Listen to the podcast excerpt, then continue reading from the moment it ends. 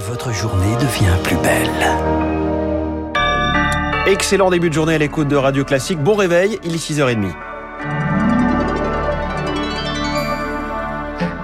La matinale de Radio Classique avec François Geffrier. Et vous en parliez à l'instant, Augustin Lefebvre. Il va faire chaud. Aujourd'hui, notre pays est touché par un épisode de chaleur exceptionnel. Ce mois de mai pourrait être le plus chaud jamais enregistré en France. 8 à 10 degrés au-dessus des normales de saison. Des records sont attendus cet après-midi. C'est la conséquence d'un couvercle d'air chaud qui s'est installé au-dessus de nos têtes. Et cet épisode est exceptionnel à plusieurs titres, selon Pascal Scaviner, responsable du service prévision à la chaîne météo. Cette situation peut être caractérisée d'exceptionnelle par son intensité, par sa durée, son extension géographique et surtout sa précocité.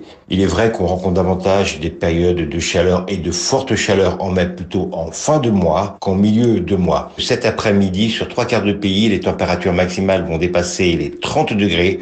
On ira même localement jusqu'à 35 degrés.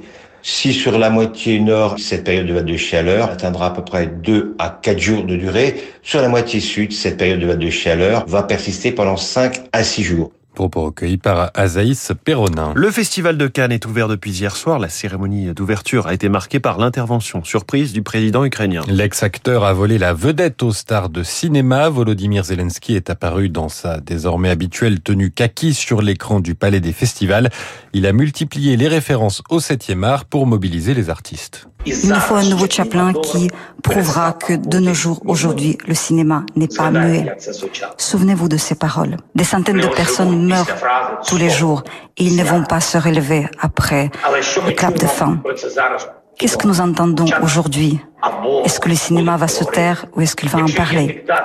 S'il y a un dictateur, s'il y a une guerre pour la liberté, et si de nouveau, aujourd'hui comme maintenant, tout dépend de notre unité, alors est-ce que le cinéma peut rester en dehors de cette unité? L'Ukraine où le procès d'un soldat russe est euh, accusé de crime de guerre s'ouvre aujourd'hui. C'est le premier.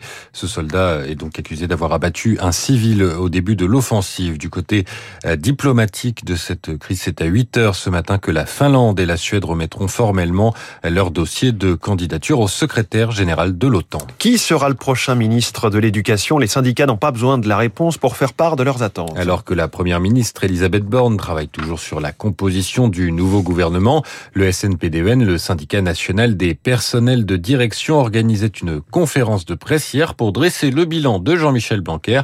À Naïo, ils espèrent désormais un changement de méthode. Il faut avant tout du dialogue, ont martelé les chefs d'établissement, lassés par la communication par presse interposée de Jean-Michel Blanquer.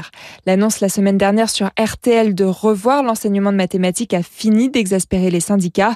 Il faut donc changer de méthode, plaide Bruno Bobkevich, le secrétaire général du SNPDEN. Et les cadres attendent que euh, on se calme un peu sur le rythme des réformes. Le système a été beaucoup bouleversé euh, pendant cinq ans et avant d'envisager de nouvelles idées, de nouvelles modifications, il faut analyser correctement. Quitte à prendre un peu de temps, c'est pas populaire quand on est un homme politique de prendre du temps et, et de ne pas annoncer plein de choses tout de suite, mais ça semble nécessaire pour nous. Prendre le temps de la concertation, donc, avant de lancer de nouveaux chantiers, et parmi eux, penser l'éducation autrement. Pour le secrétaire général, il faut s'attaquer notamment à la question de la mixité sociale. Le système éducatif français reproduit les inégalités, a-t-il déclaré.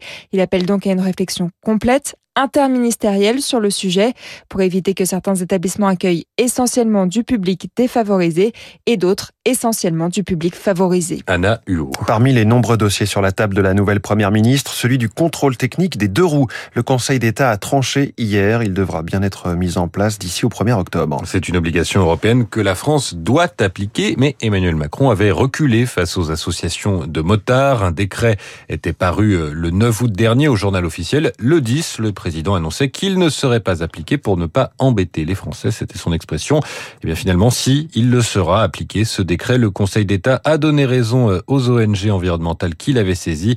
Parmi elles, l'association Râle Scout, Franck-Olivier Taureau, son porte-parole. On estime que le contrôle technique permettra de mettre aux normes les scooters et les motos qui font trop de bruit et il permettra aussi d'évacuer euh, du parc les épaves qu'on voit partout euh, fleurir dans les grandes villes. Et il y aura un impact aussi positif sur la pollution atmosphérique. Après, évidemment, euh, ce n'est pas la seule mesure. Il faut accompagner ça de radars sonores, de contrôle inopiné et puis peut-être à terme interdire aussi aux vendeurs de pots d'échappement non homologués l'accès au marché français parce que c'est vrai que ça paraît bizarre de pouvoir acheter aujourd'hui en France un pot qui est non homologué pour rouler avec euh, alors qu'on n'est pas censé avoir le droit de le faire. Franck-Olivier Taureau, porte-parole de l'association Râle Scout. Le procès des attentats du 13 novembre 2015 a repris hier après une suspension pour cause de Covid.